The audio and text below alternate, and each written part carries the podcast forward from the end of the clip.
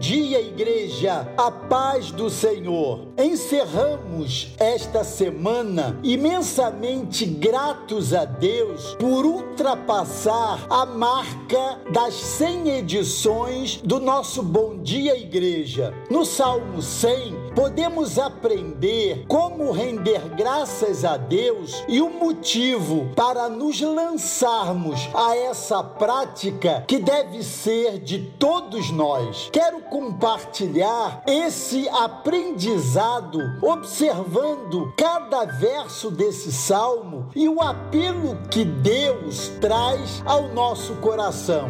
Verso 1: Celebrai com júbilo ao Senhor todas as terras. A palavra celebrar significa louvar com alegria. Então, o primeiro passo é estar na presença do Senhor com alegria e louvando a Ele. Verso 2: Servi ao Senhor com alegria, apresentai-vos diante dele.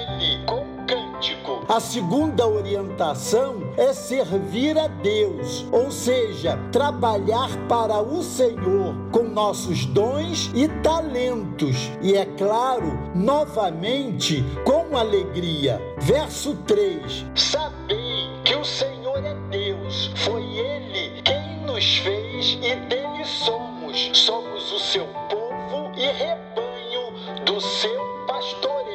A ideia da palavra saber está totalmente relacionada a conhecer a Deus, sua história, sua mensagem, seus grandes feitos por mim e pela humanidade. Todas essas informações estão contidas na palavra dele, a Bíblia Sagrada, que é viva e eficaz. O conhecer a Deus através de sua palavra faz com que entendamos a necessidade de sermos gratos pelos seus feitos e pela sua maravilhosa graça. Verso 4.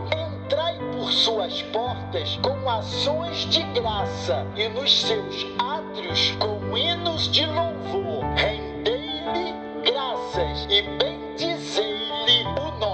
Nesse verso, aprendemos a agradecer a Deus estando em sua casa, cantando louvores a Ele e rendendo graças para que, dessa forma, possamos desenvolver uma relação de intimidade com o Senhor. Verso 5: Porque o Senhor é bom, a sua misericórdia dura para sempre, e de geração em geração a sua fidelidade. Meus irmãos, nesse último versículo temos três características de Deus que com certeza nos fazem ficar maravilhados com tamanha grandeza e nos dão os motivos pelos quais devemos sempre praticar a gratidão. São elas: o Senhor é bom, o Senhor é misericordioso para sempre e o Senhor é fiel. Diante disso, esse é o apelo do Salmo 100 a todos nós. Podemos ter certeza de que em